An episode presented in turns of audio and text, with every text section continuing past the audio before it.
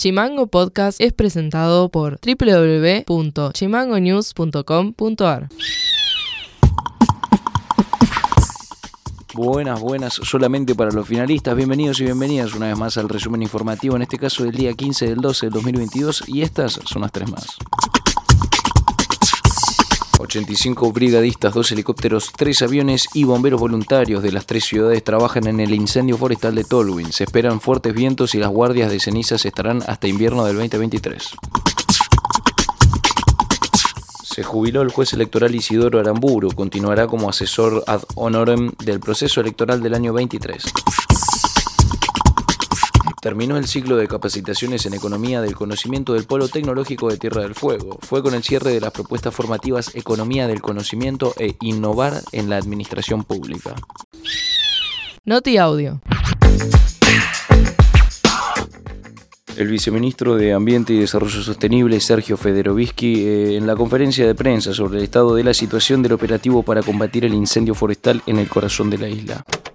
Yo quiero destacar que la provincia desde el primer momento, como corresponde, se hizo cargo de la situación y rápida y velozmente solicitó la colaboración y la ayuda del Estado Nacional a través del Sistema Nacional de Manejo del Fuego y también rápidamente acudimos a dar respuesta a esa solicitud con el envío de brigadistas, con el envío de medios aéreos y con la participación en el terreno, en el territorio, de manera conjunta entre ambos ambos sistemas, ambas, eh, ambos distritos.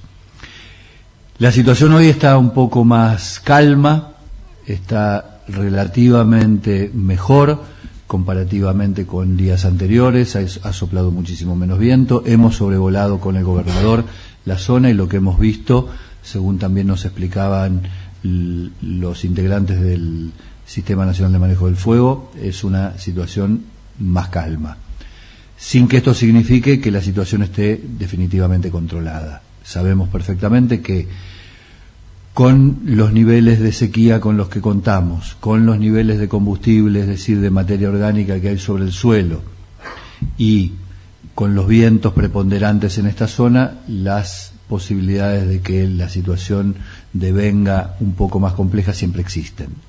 Noti audio.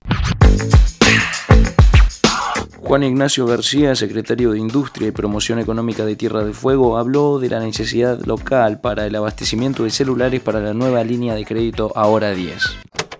Bueno, va, a ser realmente importante que, este plan esté acompañado por, un flujo de, de, divisas para poder comprar materia prima. Hoy creo que eso es crítico, así que un poco el compromiso justamente pasa por ahí, por tener un programa que vuelva apalancar el consumo de celulares, pero que además venga de la mano de, los dólares necesarios para comprar la materia prima. Si eso no, no, sucede, claramente no se va a poder abastecer. Esto no va a tener un impacto productivo muy significativo y tampoco probablemente cambie algunas realidades de empresas que han tenido eh, acceso, dificultades de acceso a la materia prima y que ya han cambiado planes de producción por eso.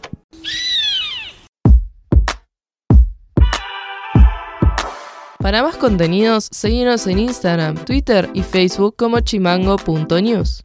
Señoras y señores, eso ha sido todo por hoy. Nos estaremos encontrando en un próximo resumen informativo. No se olviden de seguirnos en Spotify como Chimango News y si se quieren comunicar con nosotros nos tiran un WhatsApp que nosotros les respondemos muy plácidamente. Les mando un saludo y nos estamos encontrando. Chimango Podcast es conducido por Elian Sánchez. Producción periodística Fede García y Juliachi. Producción general Mica Orue y Ale Valencia.